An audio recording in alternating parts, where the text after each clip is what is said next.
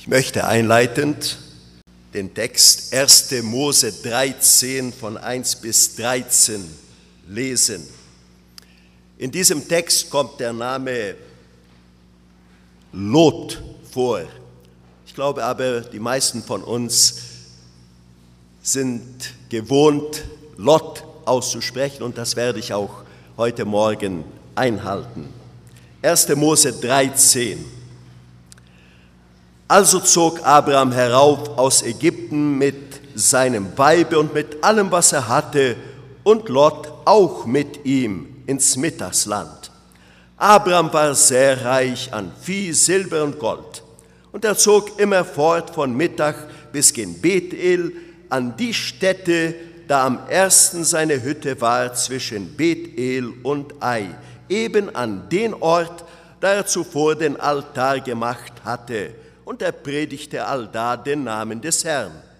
Lot aber, der mit Abraham zog, der hatte auch Schafe und Rinder und Hütten, und das Land konnte es nicht ertragen, dass sie beieinander wohnten, denn ihre Habe war groß und sie konnten nicht beieinander wohnen. Und es war immer Zank zwischen den Hirten über Abrams Vieh und zwischen den Hirten über Lots Vieh. So wohnten auch zu der Zeit die Kanaaniter und Pheresiter im Lande. Da sprach Abraham zu Lot, lass doch nicht Zank sein zwischen mir und dir und zwischen meinen und deinen Hirten, denn wir sind Gebrüder. Steht dir nicht alles Land offen? Scheide dich doch von mir. Willst du zur Linken, so will ich zur Rechten, oder willst du zu der Rechten, so will ich zur Linken. Da hob Lot seine Augen auf und besah die ganze Gegend am Jordan. Denn ehe der Herr Sodom und Gomorra verderbte, war sie wasserreich, bis man gen Zoar kommt, als ein Garten des Herrn, gleich wie Ägyptenland. Da erwählte sich Lot die ganze Gegend am Jordan und zog gegen Morgen. Also schied sich ein Bruder von dem anderen. Das Abraham wohnte im Lande Kanaan und Lot in den Städten der Jordan-Gegend und setzte seine Hütte gen Sodom. Aber die Leute zu Sodom waren böse und sündigten sehr wider den Herrn. Zunächst bis hier. Johannes Busch hat in seinem Buch über Abrahams Leben Ausländer auf Befehl Folgendes in der Einleitung zu seiner Meditation über dieses 13. Kapitel im ersten Mosebuch geschrieben. Es gibt ein altes Volkslied, über dem eine erschütternde Wehmut liegt. Es heißt, es fiel ein Reif in der Frühlingsnacht. Das Lied ist darum so erschütternd, weil man noch durch alle Zeilen hindurch die unsagbare Freude spürt über junges Blühen und Grünen. Aber eine eisige Nacht hat alles bedroht oder gar vernichtet. Und er schreibt weiter, ich kenne eine ganze Menge von Gemeinden, Gruppen und Vereinen, über denen steht mit aller Wehmut der Text dieses Liedes. Da war einmal ein äh, Glaubensfrühling, ein Grünen voll Freude und Hoffnung, ein neuer, fröhlicher Anfang mit Jesus. Aber dann schien ein Reif darüber gekommen zu sein, der die jungen Blüten vernichtet hat, dass keine Frucht mehr werden will. Wie viele Menschen bin ich begegnet, denen man es anspürte, dass sie einmal eine Geschichte mit Jesus hatten, aber nun es fiel ein Reif in der Frühlingsnacht. Und er schließt diese Einleitung mit den Worten, das lerne ich von Abraham, welch ein Glanz über den Aufbruch des Glaubens liegt, wie aber dann fortwährend Bedrohungen kommen, die diesen Aufbruch stören oder gar völlig zurückschlagen wollen. Soweit Johannes Busch. Welcher mag wohl dieser Reif in der Frühlingsnacht bei Abraham damals gewesen sein? Da war er noch mit heiler Haut gerade aus Ägyptenland gekommen, dazu bedeutend reicher, von Pharao gemacht. Jetzt sollte doch der Aufbau des neuen Lebens im verheißenen Lande so recht losgehen. Jetzt sollte er doch anfangen, die verheißenen Segnungen Gottes zu zählen. Jetzt sollte für Abraham die frohe Erntezeit seines Lebens beginnen. Dagegen heißt es in Vers 7 im gelesenen Text, es war ständiger Zank zwischen den Hirten über Abrams Vieh und den Hirten über Lots Vieh. Und wir fragen uns, was hat denn Abraham damit zu tun? Ist er schuldig an dieser Lage, dass die Hirten beiderseits Zank untereinander führen? Vielleicht war Abraham tatsächlich nicht direkt daran schuld bestimmt aber in indirekter Form. Wie geschah das? Wir müssen hier zum Anfang der Geschichte Abrahams zurückkehren.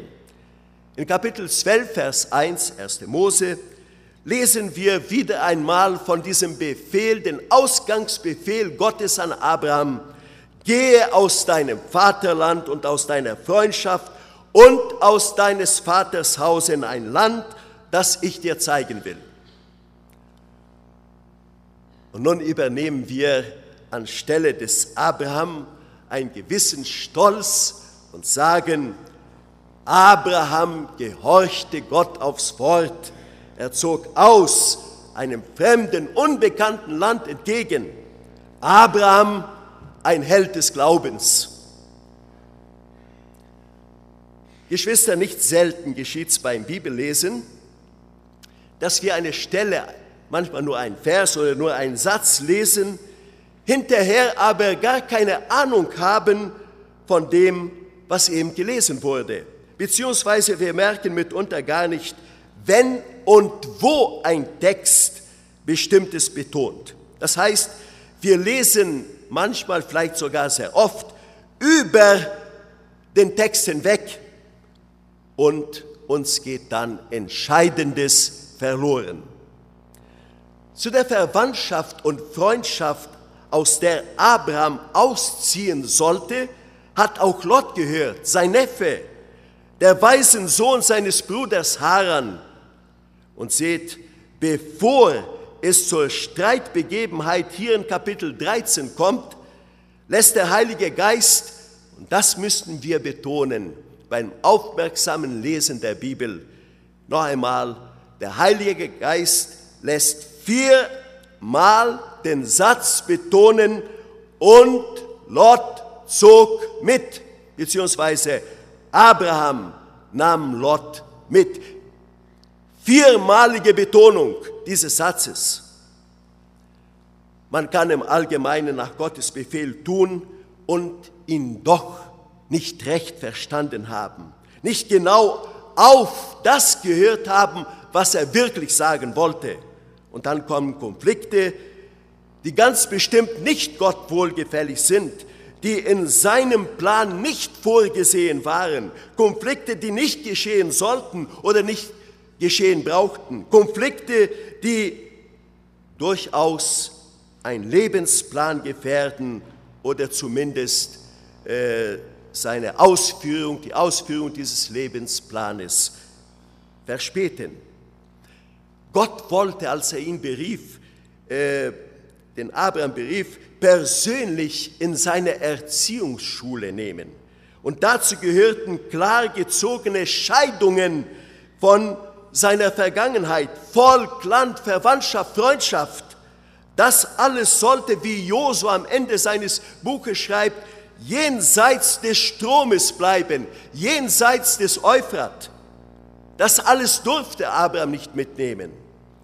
Mit Abraham wollte Gott ein ganz neues Volk entstehen lassen, ein Volk, das keine Bindung zu all den damaligen Heidenvölkern hatte, ein einzigartiges Volk aus welchem der verheißene Weibessamen Jesus Christus kommen sollte, welcher dann den Kopf der alten Schlange zertreten sollte.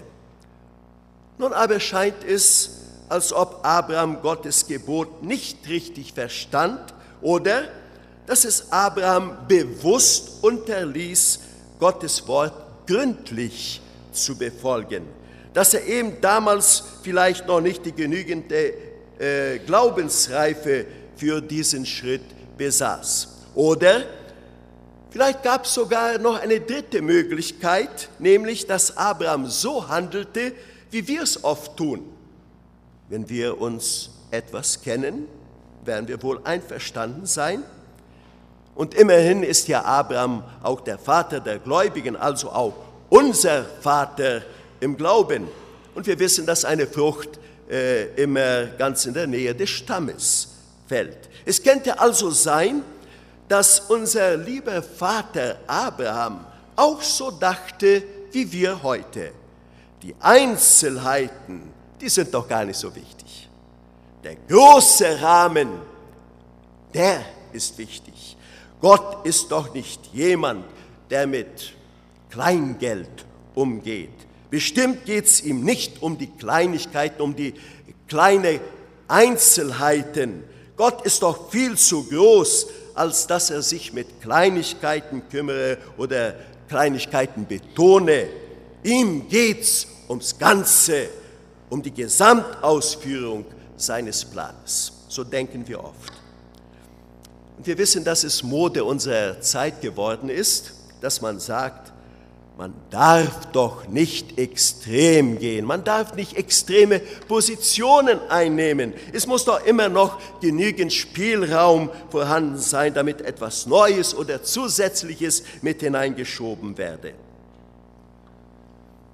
Hier und da nehme ich auch bestimmte extreme Positionen im Blick auf Gottes Wort ein. Und man hat mich schon hier und da angeklagt, fanatisch zu sein, im Blick auf Gottes Wort manchmal zu extrem zu gehen. Und wisst ihr, dann amüsiere ich mich. Denn dann fühle ich mich eigentlich in bester Gesellschaft. Denn es gibt keine Persönlichkeit, die extremer ist, extremer geht als unser Gott. Er ist äußerst extrem oder bis ins Äußerste, was auch angesichts seiner Vollkommenheit völlig verständlich ist. Gott ist eben ein Gott des ganz oder gar nicht. Der Jesus lehrte in seiner Bergpredigt, eure Rede sei ja, ja oder nein, nein. Und was darüber ist, ist vom Übel. Extrem. Und bis auf der letzten Seite der Bibel wird diese Idee betont. Auf der, Im letzten Kapitel unserer Bibel steht das Wort, wer böse ist, wer unrein ist, der sei es auf fernerhin, der gehe, der bleibe auf dieser extremen Seite. Wer aber heilig, wer fromm ist, der sei es auch fernerhin, der bleibe hier auf der anderen Seite.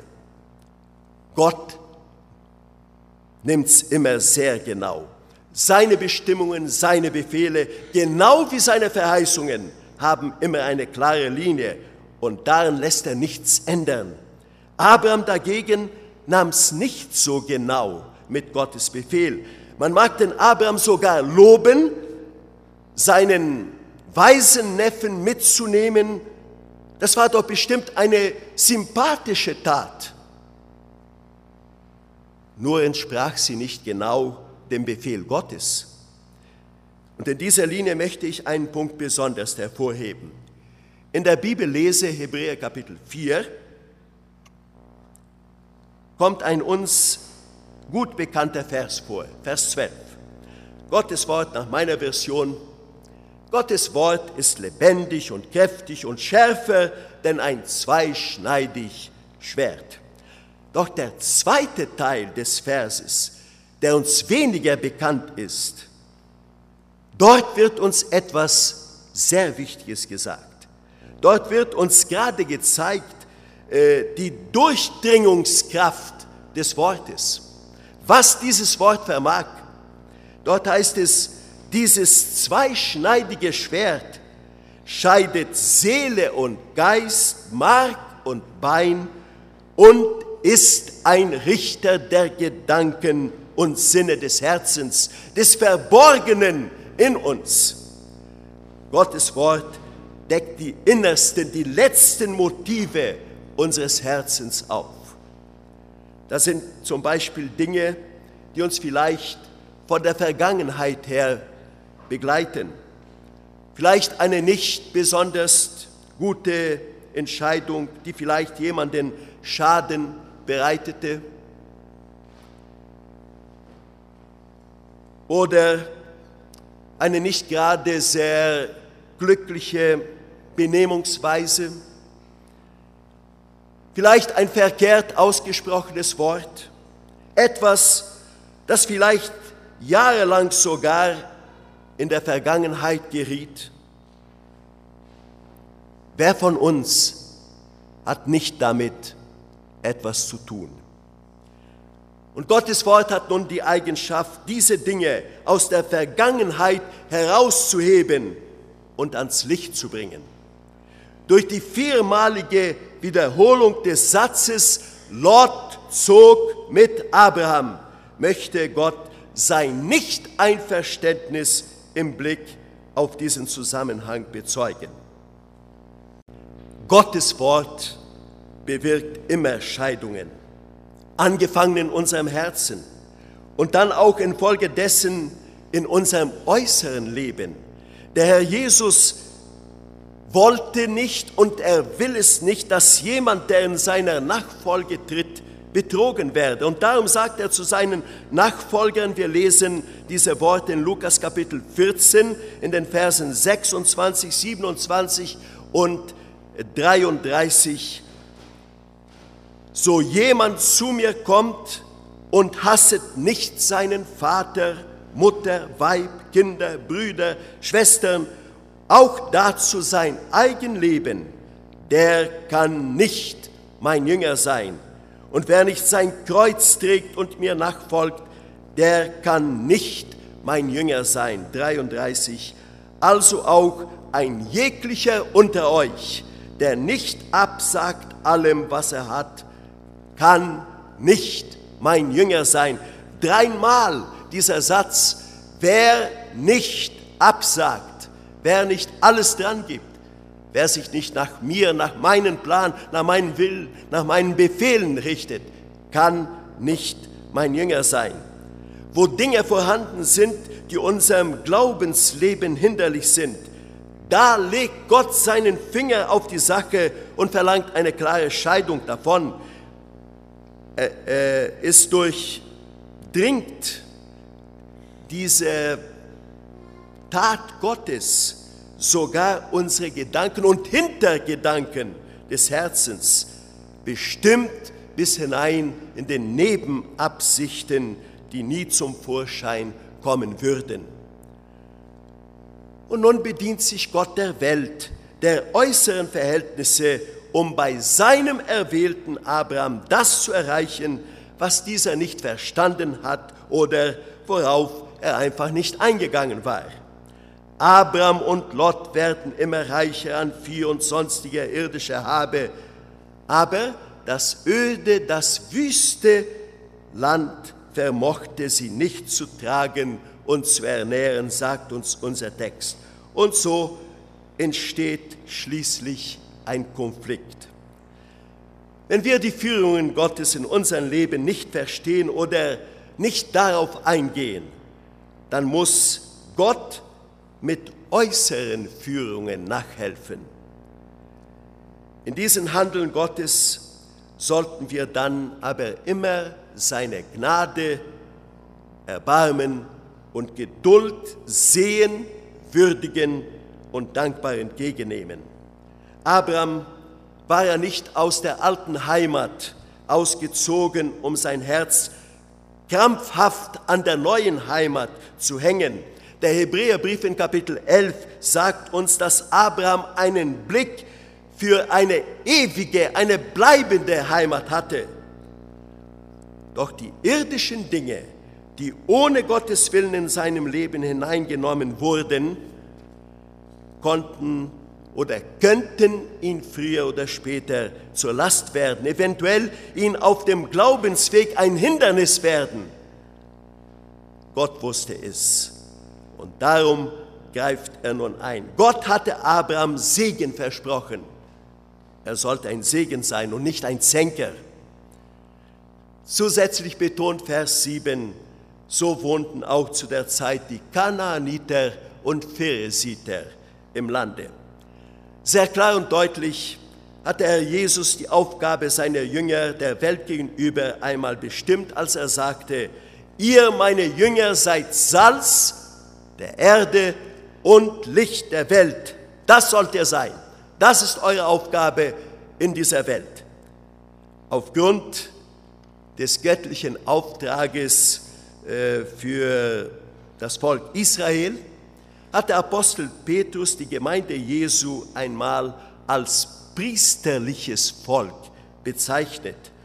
Und das war auch die Originalbestimmung Gottes für die Nachkommenschaft Abrahams. Sie sollte ein Priestervolk sein, das heißt, Israel sollte den anderen Völkern, den Heidenvölkern bezeugen, dass der Gott Israels der allein wahre, lebendige und allmächtige Gott sei. 2. Mose 19, Vers 6.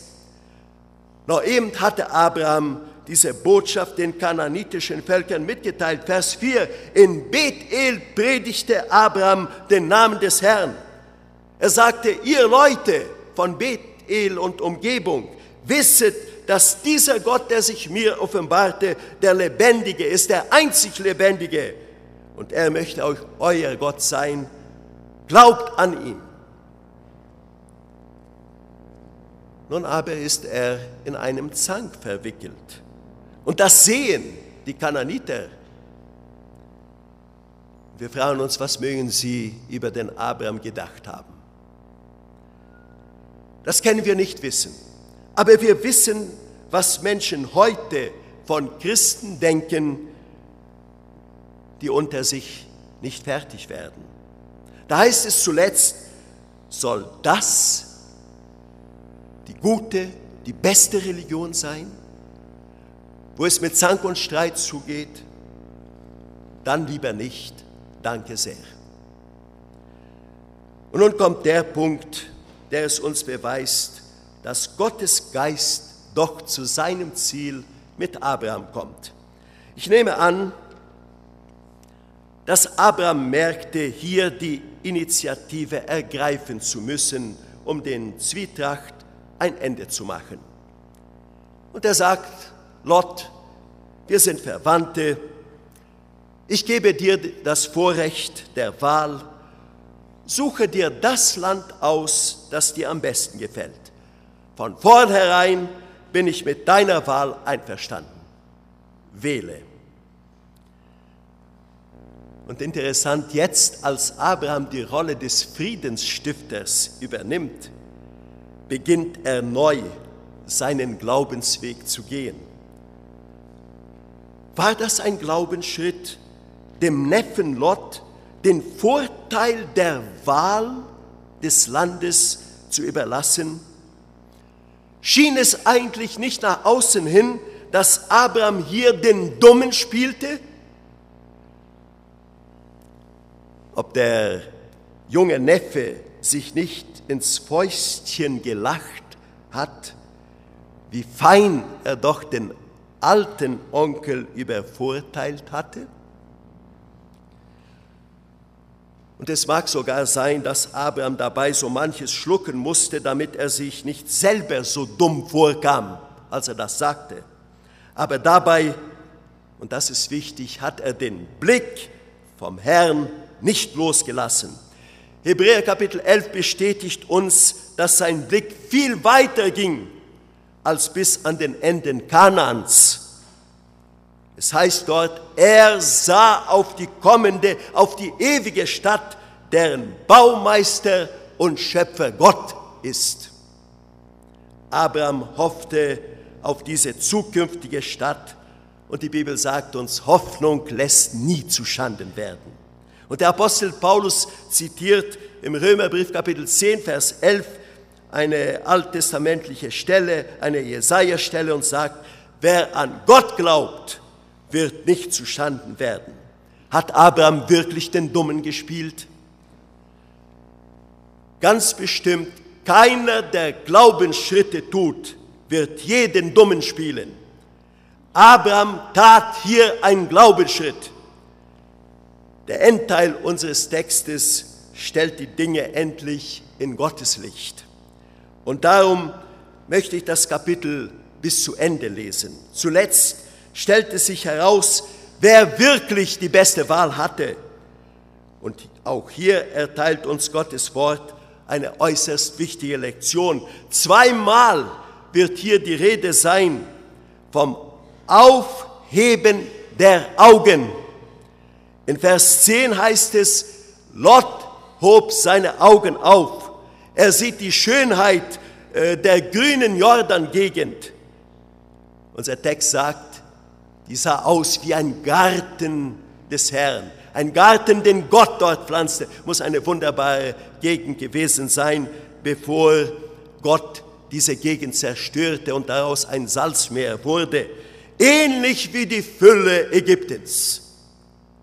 Lot wählt sich diese Gegend. Er zieht nach Sodom.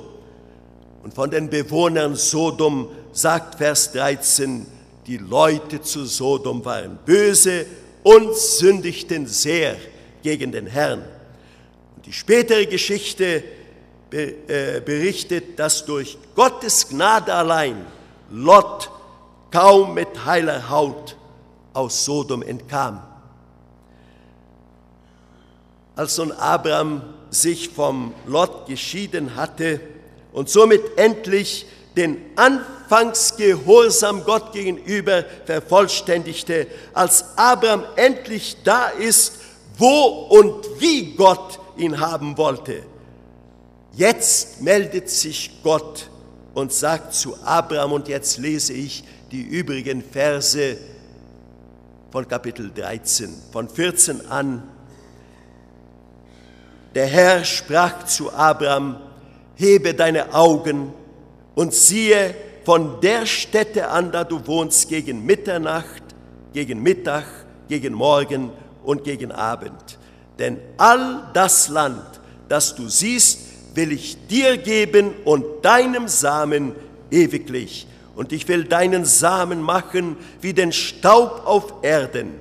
Kann ein Mensch den Staub auf Erden zählen, der wird auch deinen Samen zählen können. Und darum so mache dich auf und ziehe durch das Land in die Länge und Breite, denn dir will ich's geben. Also erhob Abraham seine Hütte, kam und wohnte im Hain Mamre, der zu Hebron ist, und baute da selbst dem Herrn einen Altar. Der Blick des Erdenmenschen Lot war ein horizontaler Blick.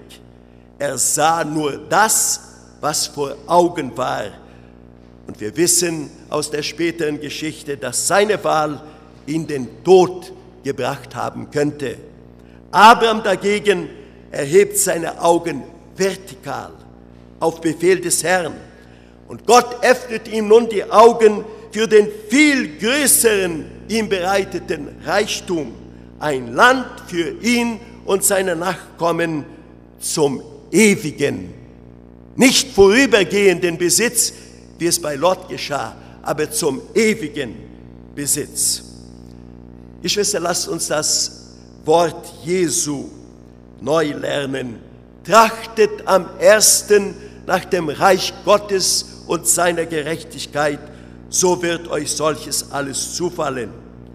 Und weil Gott sein Wort ernst und sehr genau nimmt, wird es für uns bestimmt immer das Beste sein, wenn wir gehorsam das Plätzchen einnehmen, das er uns beschieden hat und dabei genau aufmerken, auch auf die kleinsten auf die geringsten Bestimmungen seines Wortes. Auf diese Weise konnte nun Abraham wie es am Ende unseres Kapitels heißt, einen Altar aufbauen und Gottesdienst halten. Gott gehorsam beim Wort nehmen. Selbst wenn Scheidungen von uns gefordert werden, wird auch unsererseits ein wirklich ihm wohlgefälliger Gottesdienst sein. Möge uns Gott dazu helfen. Amen.